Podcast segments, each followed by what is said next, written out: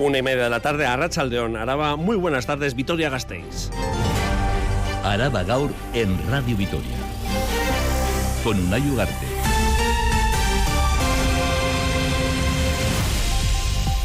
La capital, Gasteiz, colocará placas de la memoria democrática en reconocimiento a las víctimas de la guerra civil y de la dictadura, iniciativa que parte de la iniciativa Asociación Cultural Ateneo Republicano de Araba. De momento son ocho represaliados los que contarán con esa placa y las mujeres de la posguerra. Juanchu Ozcoz, portavoz de Eraiki. Gabriel Martínez de Aragón Urdistondo, Teodoro Olarte Ispuru, María de Maestu Ibizne, Teodoro González de Zárate Sáenz, Ignacio Hidalgo de Cisneros López de Montenegro, Ángel García Hernández, Columba Fernández de Oyagüe, Valentín García Presa, a las mujeres sabias y valientes de la posguerra y al Colegio Samaniego. Iniciativa que ha contado con el apoyo de los grupos políticos, excepto con la abstención del PP. Y el pleno de esta mañana en el Ayuntamiento de Vitoria-Gasteiz. Y aquí sí, las fuerzas políticas han apoyado la elaboración de un estudio sobre el estado de conservación del monumento a la Batalla de Vitoria. Un estudio del que tenemos cuenta y del que os vamos a dar cuenta aquí en este informativo. Y seguimos pendientes de la última propuesta del Comité de Empresa de Tuvisa que ha lanzado al Consejo de Administración. La plantilla considera que tras la reunión de ayer ha habido avances, pero hay flecos. De momento, la huelga sigue en pie. Mientras en Salburua los familiares de los escolares de primaria pueden estar tranquilos, respirar tranquilos. El alumnado de los centros de Errecabarri y de Salburúa tendrán asegurada su plaza en el nuevo instituto que abrirá sus puertas en septiembre de 2024, en el nuevo curso. Pero desde las AMPAs son escépticos. Queremos saber quién va a ser el director y cuándo va a estar ese equipo directivo formado. Eh, no hay ningún tipo de información ni académica, ni pedagógica, ni organizativa, ¿no?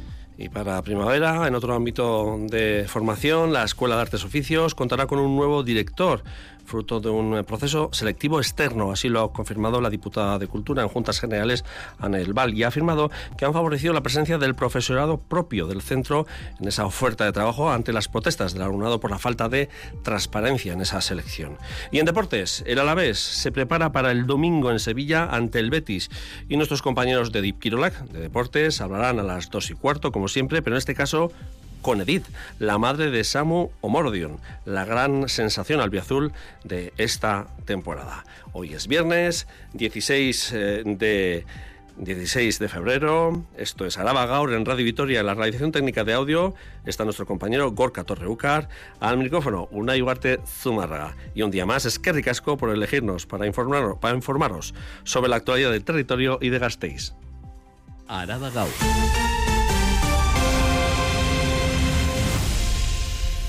La lluvia ya ha remitido, solo chispea en la mitad norte del territorio. La nubosidad variable será la tónica también en las próximas horas.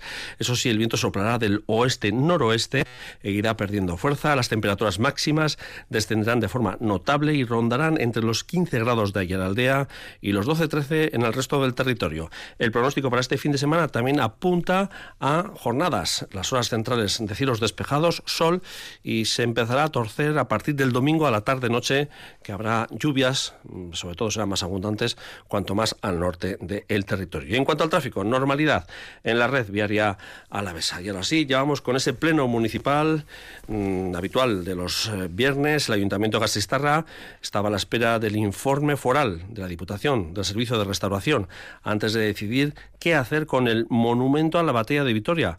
Lo recordarán que estaba, acababa de entrar en la lista roja de Hispania Nostra por su avanzado estado de deterioro.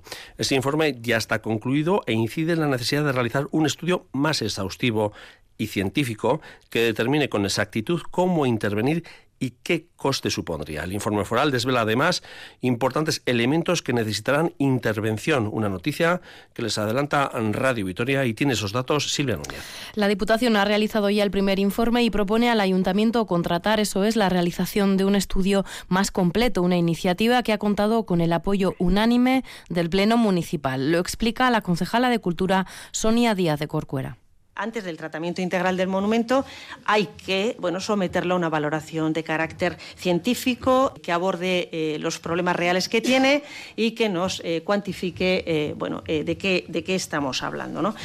El servicio, el informe del Servicio Foral de Restauración al que hemos tenido acceso desde Radio Vitoria enumera algunas de las deficiencias detectadas antes incluso de ese estudio. Menciona la degradación de la piedra arenisca del monumento, sobre todo en su cara norte. Destaca también que algunas de las intervenciones de restauración aplicadas en años anteriores no han evolucionado adecuadamente y sugiere incluso la necesidad de eliminarlas. Hay zonas que acumulan en su interior polvo y vegetal, probablemente porque la capa protectora que se aplicó en su día en la restauración de los años 80 no les ha permitido transpirar. Incluso parte de los materiales utilizados son, según este informe foral, incompatibles con el original. Más ejemplos, los morteros de resina utilizados para sellar grietas se han fisurado y se han separado del soporte. Presentan por ello un color diferente de la piedra original. Son algunos de los detalles que deberán tenerse en cuenta en ese nuevo estudio científico que el ayuntamiento se ha comprometido a encargar hoy en pleno municipal. más asuntos Que ha seguido en ese pleno municipal. Vitoria Gasteiz contará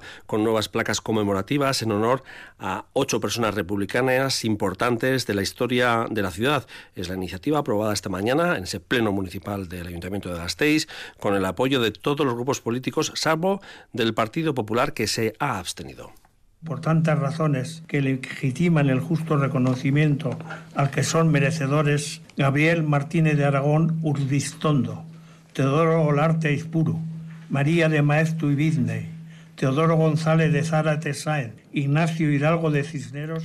Juan Chuozcoz del Ateneo Republicano defendía esta mañana esta iniciativa avalada por hasta una veintena de asociaciones y varios celedones de oro. Se trata de recordar sus nombres en sus lugares de nacimiento o residencia en la capital alavesa, porque tal y como defienden sus precursores y también los grupos políticos, sin memoria no se puede construir la democracia. Ascoa Echevarrieta y Juan Chuozcoz.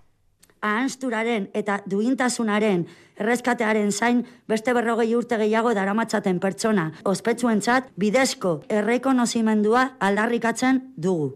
Porque estamos convencidos que sin, mem sin memoria democrática no puede haber una justa reconciliación y sana convivencia. Esto es, no puede construirse democracia.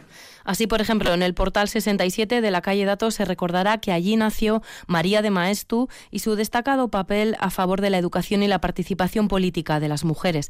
Habrá también placa en la calle Fueros, en el número 25, donde vivió Teodoro Olarte, presidente de la Diputación Alavesa hasta 1936, cuando fue apresado y asesinado por las tropas franquistas.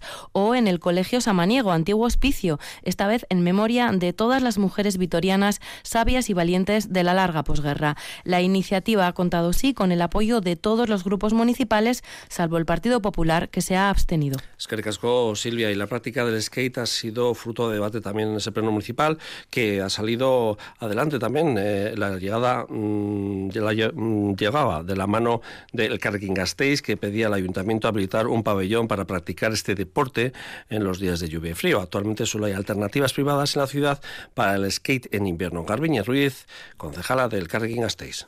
Cuando la climatología es adversa, ¿dónde entrenan? Entrenan en pabellones privados, de tal manera que la práctica deportiva se ve limitada para muchas y muchos que no puedan acceder a estas instalaciones que, como digo, no son públicas.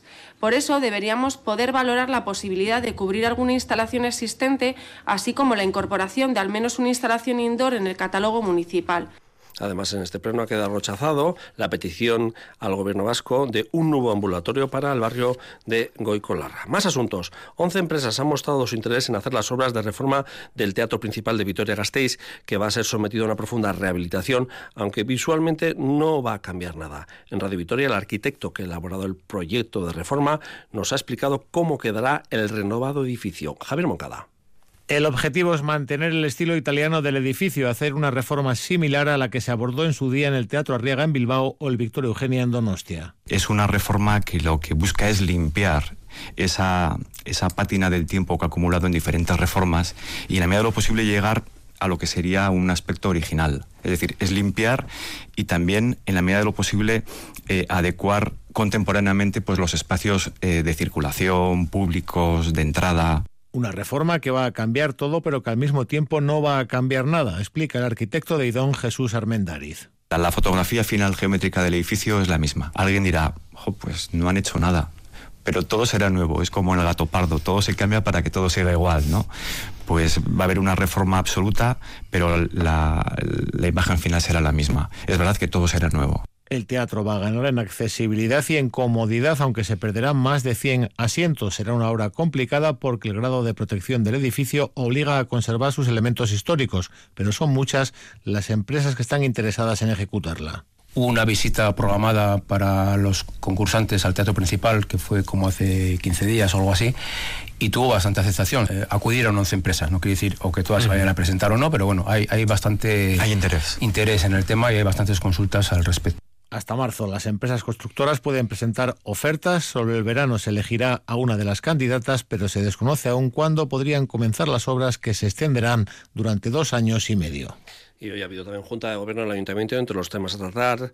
Ha encargado una auditoría sobre las escaleras mecánicas del casco medieval, sobre todo sobre su mantenimiento. Un chequeo que busca evaluar el estado en el que se encuentran las rampas y los ascensores. Este informe servirá para terminar de redactar el nuevo pliego de condiciones con el que trabaja el equipo de gobierno para adjudicarlo, dice la concejala de Espacio Público Beatriz Artola Zaval, a la mayor brevedad posible. Vamos a utilizar las nuevas tecnologías, los nuevos servicios, como es la domótica, eh, como sistema de control que monitorice y que nos dé información de en qué situación se encuentran las rampas para controlar esas averías y que eh, a la mayor brevedad posible seamos capaces de ponerlas de nuevo en marcha. Salimos del ayuntamiento y nos vamos en concreto hasta el barrio de Salburúa, porque su nuevo instituto será una realidad para el próximo curso 2024-2025 y el alumnado de Errecabarri y Salburúa de primaria, del centro de primaria, ya tienen una plaza asegurada. Se trata de un centro que contará con siete líneas y en este primer curso de la ESO habrá seis clases de 25 alumnos como máximo en cada una de ellas. Desde las AMPAs de los colegios de primaria se muestran satisfechos, aunque con preocupación por las gestiones que aún quedan por hacer, como la asignación del profesorado, entre otras. Miriam de la Mata. Tras más de dos años de incertidumbre, a partir del curso que viene, el Instituto Salburúa abrirá sus puertas a los alumnos y alumnas de Salburúa y Errecabarri con seis clases, tres de cada centro, de 25 niños y niñas, cada una y una inversión de 18 millones de euros. Las familias de Errecabarri muestran nerviosismo ante la falta de información a escasos seis meses y medio del comienzo del nuevo curso académico e incluso aseguran que algunas valoran otras opciones. Por lo tanto, eh, no hay ningún tipo de información ni académica, ni pedagógica, ni organizativa, ¿no? Desde horarios, de si va a haber servicio comedor o no. Al final es ir a ciegas a, un nuevo instituto. Por lo tanto, pues hay familias que están buscando y valorando otras opciones. Desde el AMPA de Salburúa exigen que se asignen las plazas de profesorado cuanto antes. Queremos saber quién va a ser el director y cuándo va a estar ese equipo directivo formado, empiecen a, desarrollar el proyecto educativo. A pesar de tener asignado ya un director o directora, todavía no se ha dado a conocer. Esperan que a finales del mes de febrero se conozca el equipo directivo al completo. Y atentos porque a partir de menos de 10 días habrá una huelga que afectará a todos los servicios que ofertan monitores deportivos, socorristas de piscinas, cancheros de frontones y trabajadores de los campos municipales de Gasteiz, que han convocado una huelga indefinida a partir del día 27 de este mes, 27 de febrero.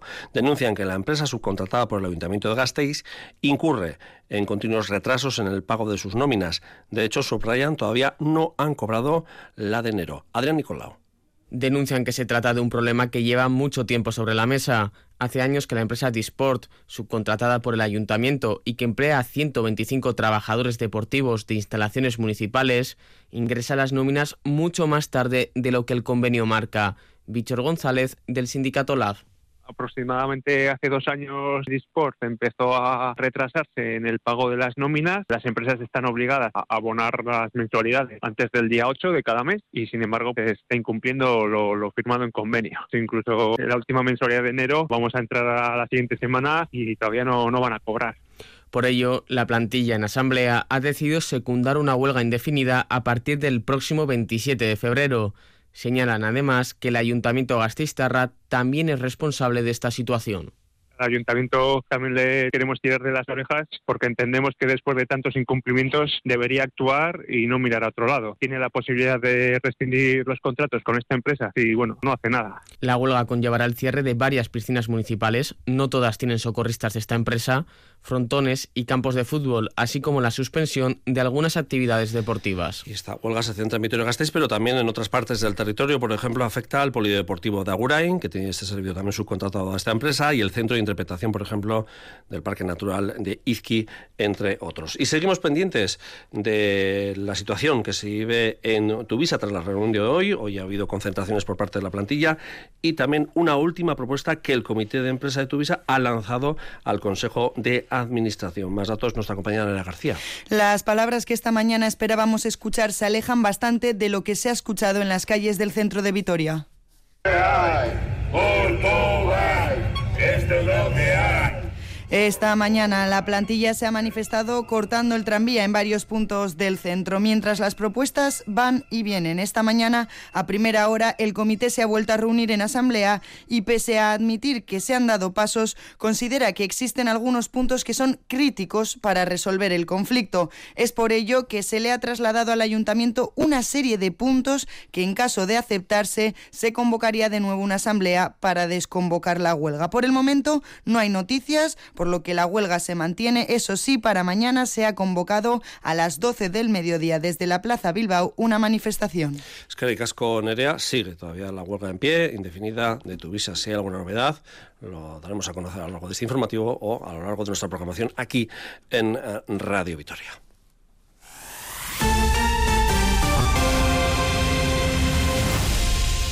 Nos vamos hasta la Cámara Foral, Comisión en Juntas Generales de Cultura y a petición del Carrequín Araba, el nuevo proceso de selección de la dirección de la Escuela de Artes y Oficios. El actual modelo método se externaliza y pasa a ser un concurso de méritos en el que, insiste el Gobierno foral, se ha favorecido que el profesorado pueda participar. Euskal Herria Bildu y el Carrequín Araba no apoyan esta decisión porque consideran que perjudica a los profesores. Otra vez de nuevo nos acompaña Nerea García. Hasta ahora la dirección de la Escuela de Artes y Oficios la elegía el patronato, el cual está formado por representantes de grupos políticos, ayuntamiento, diputación, profesorado y alumnado, entre otros. Y esta selección se hacía entre el profesorado de la escuela. Ahora el patronato ha decidido cambiar esta metodología y realizar un concurso de méritos de manera externalizada. Ana Adelval, diputada de Cultura, explica que de esta manera se lleva a cabo una gestión más profesional una de nuestras premisas es que los propios profesores se puedan presentar. Hemos querido ser mucho más abiertos de miras para que eh, los propios profesores que tanto se quejaban de que no les tenemos en cuenta, pues que se presenten con un plan de centro. Por eso lo hemos dejado tan abierto, por favorecer que el propio profesorado se pueda presentar. Las personas interesadas tienen hasta el 28 de febrero para presentar sus proyectos educativos. Se prevé que para finales de abril, comienzos de mayo, se nombre al nuevo o nueva directora de la Escuela de Artes y Oficios, que hasta el momento ha sido Elizabeth Palacios. Y la Diputación y la Agencia Vasca de Innovación, Innovask, han cerrado un acuerdo hoy de colaboración para impulsar acciones de innovación en nuestro territorio. Más datos, Iraide Ibarrondo. El acuerdo cuenta con siete líneas estratégicas que pretenden fomentar la competitividad de los pymes e impulsar las acciones de innovación en todo el territorio, con especial énfasis en Nayaraldea. Saray Zárate, diputada foral de Desarrollo Económico e Innovación, y Leire Bilbao, directora de Innovask. Y que tiene como objetivo fundamental lograr que la innovación llegue a nuestras pymes y que de esta forma sean más competitivas y a su vez promover un desarrollo territorial equilibrado entre las comarcas del territorio. La innovación es muy transversal y por lo tanto esa transversalidad lo que nos ha hecho es trabajar conjuntamente para focalizar los esfuerzos en ámbitos reales que podemos seguir trabajando y que de alguna forma podamos dar un valor diferencial al tejido económico y social de Álava. Las líneas de acción abordan los siguientes puntos. La mejora de la capacitación y empoderamiento de los agentes locales en materia de innovación, la promoción y sistematización de la actividad innovadora de las pymes, la concienciación sobre la digitalización, la puesta a disposición de las empresas, los programas de ayudas relacionados con la I la generación de talento científico tecnológico, la mejora de la normativa fiscal en apoyo a la I y, por último, la colaboración de Innovask en el desarrollo de un plan inmediato. Y un fin de semana más, los disfraces serán los protagonistas en nuestro territorio. Sí, en Salcedo mañana se celebra uno de los carnavales rurales más importantes, pero no es el único. Por ejemplo, también el de Villodas y también van a tener carnavales menos tradicionales, pero sí con mucha afluencia de gente entre Viño, en La Guarda, La Guardia o Samaniego, que se unen a esta festividad con su carnaval más urbano. Miriam de la Mata. Como colofón final a las festividades de carnaval, Salcedo celebra mañana su carnaval rural a las siete y media de la tarde con el porretero, personaje al que se le culpa de robar una gallina en el pueblo y al que se le echa la culpa de todo lo malo del año. Egoitz es vecino de Salcedo. Porretero, para que la gente se pueda hacer una idea, sería la persona a la que se le cargan todos los males del pueblo. Cuando vienen años de cosecha mala, que no llueve o que llueve demasiado y estos problemas, pues se le suele echar la culpa al porretero. El personaje que luego termina en un tejado siendo comido por los buitres. Aparte del porretero, pues disfraces, cada vecino cogerá su trapo y su arepo. Treviño se une a la fiesta con su carnaval urbano y una amplia programación que comienza a las cinco y media de la tarde con hinchables, chocolatada, desfile y verbena. Además, desde el parking de Mendisorroza a las diez y media de la noche habrá un autobús que acerque a los carnavaleros y carnavaleras al frontón de Treviño. San Maniego y La Guardia también pasarán este sábado entre música y disfraces hasta bien entrada la madrugada. Y Villodas, un fin de semana más, contará con su tradicional carnaval organizado por la Asociación cultural. Finalizan así los carnavales 2024 en Araba. Bueno, hasta ahí la cultura popular. Ahora vamos con la cultura con letras mayúsculas y Chavidoclis. Araba Gau. Cultura.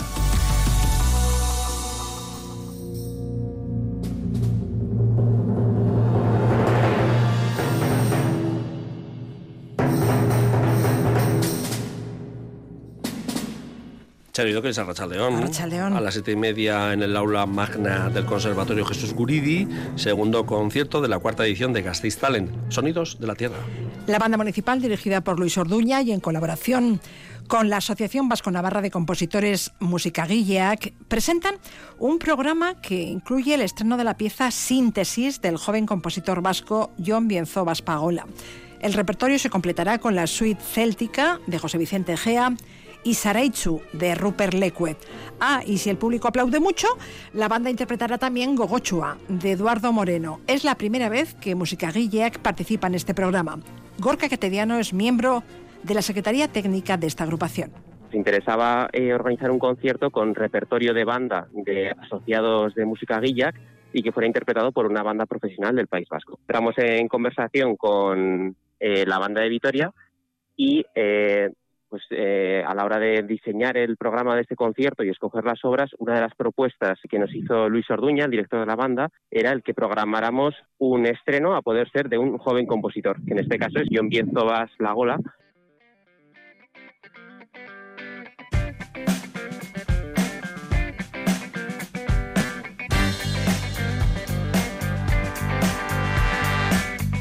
es Chill Love, el nuevo single de Fridonia, la banda de soul, funk y sonidos psicodélicos, que es un referente en la música negra y actúa hoy a las 10 de la noche en la Jimmy Jazz. Fridonia es una rara avis dentro del panorama musical estatal. Autoeditan sus discos gracias al micromecenazgo. Gestionan sus giras. Además, cualquiera puede reproducir su música siempre que no sea con fines comerciales demuestran que hay otra forma de hacer las cosas. Y la fórmula funciona porque llevan sobre los escenarios casi 20 años. Y en todos sus trabajos siempre buscan reflejar sus inquietudes, tratando de poner en valor conceptos como la dignidad, la libertad, la justicia, la igualdad o el respeto. El concierto de esta noche viene cargado de ritmo, energía y letras demoledoras que nos invitan a bailar y reflexionar. Débora Ayo es su vocalista es fuerza, alegría, disfrute y sobre todo al final, mira, yo una de las cosas que de la música es que la música está para, o sea, aparte de para entretener, creo que el mensaje es súper importante. Entonces yo espero que la gente que escuche nuestros temas salgan transformados. Igual las cosas pueden ser diferentes, ¿no? Igual yo también puedo hacer un cambio en mi micromundo.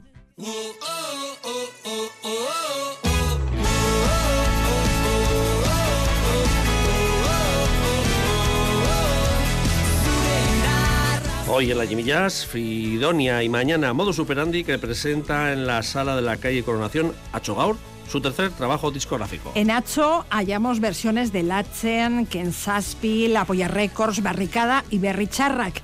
Más allá del rock y del ska, hay cumbia, pop electrónico, rap y hasta autotune. Y en Gaur encontramos el sonido reconocible de Modus Operandi, Iñaki Ortiz de Villalba. Nosotros lo que queríamos es hacer un disco diferente, diferente a lo que habíamos hecho hasta ahora también, porque nos parece un poco que, bueno, que hay que arriesgar, a veces eh, ganas y otras veces pierdes en esta vida, y, la verdad es que nos apetecía arriesgar e ir por ese camino. El futuro de Modus Operandi no sé cómo será ni cuál será, pero sí que nos apetecía ahora pues hacer un pequeño, digamos, ¿no?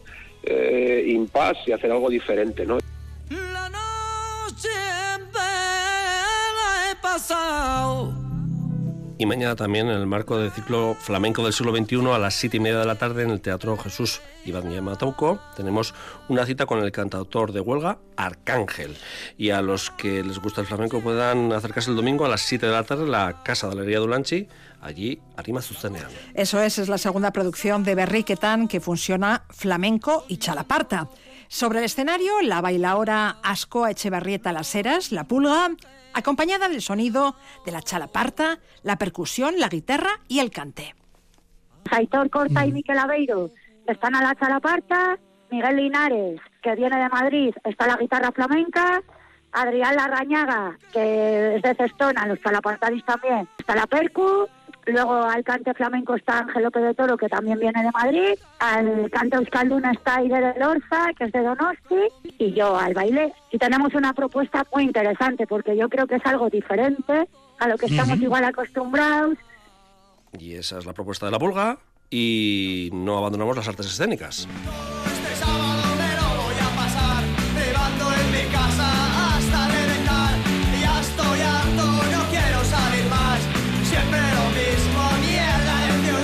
Mierda de ciudad de Olach Gorrochategui llega hoy a las siete y media de la tarde al Félix Petite.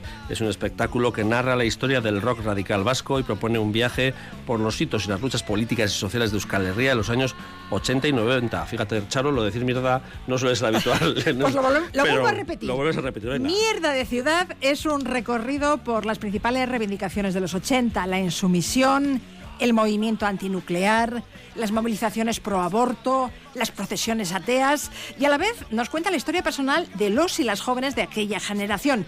Tiene un punto nostálgico.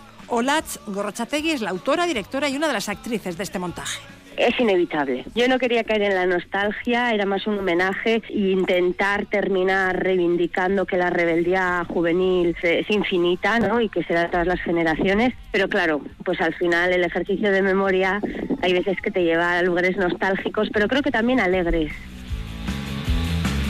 Y para hacernos llegar ese mensaje se sirven de la palabra, de centenares de pequeñas maquetas, de fragmentos de películas clásicas del western, de vídeos, de efectos de sonido y por supuesto la música de Cortatu, Cicatril, La Polla Records, Escorbuto, Las Bulpes, Potato, Mierda de Ciudad, hoy a las siete y media en el Félix Petite. No hay entradas. Y más teatro. Iba a decir mierda, no, teatro. Recuerden que mañana podremos ver en el principal La disqueta enamorada. La joven Compañía Nacional de Teatro Clásico, bajo la dirección de Luis Omar, nos ofrece una moderna y rockera versión de la comedia en verso que escribió Lope hace más de cuatro siglos. Cristina García es una de las actrices de esta comedia de enredo.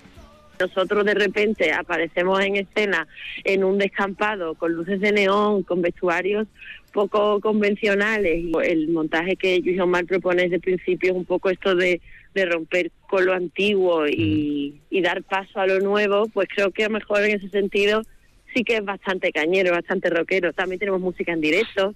Es un alegato a la libertad individual y cuestiona las normas morales y sociales de la época. Y en escena el equipo artístico y el equipo técnico de la joven Compañía Nacional de Teatro Clásico. El personal técnico salta a las tablas enseñándonos las tripas del teatro. La disqueta enamorada, mañana a las siete y media en el principal. ¿Y qué tal una exposición, Charo? Y también nuestros oyentes. Pues la Sala América acoge desde hoy la exposición fotográfica Y al fin volar de José Chusilgo, donde el autor traslada al espectador a la localidad tinerfeña de Tacoronte. Sielgo en los 80 pasaba los veranos allí con su familia y Al fin volar es un homenaje a su madre y a una manera de vivir. Una historia que comienza con una maleta.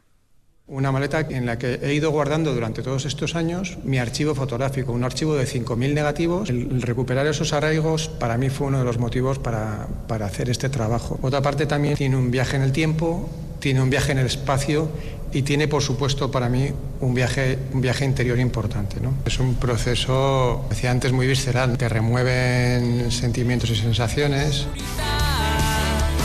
Y la Salamárica inaugura hoy también la muestra Suague Mademoiselle Basque, un proyecto que fomenta la creatividad y el emprendimiento femenino. Y hoy también se inaugura en Montermoso la exposición ADHD de Javier Rodríguez Pérez Curiel. Es la segunda de las cuatro propuestas seleccionadas en la convocatoria de ayudas a la producción de proyectos artísticos 2023. Asteburon, chule.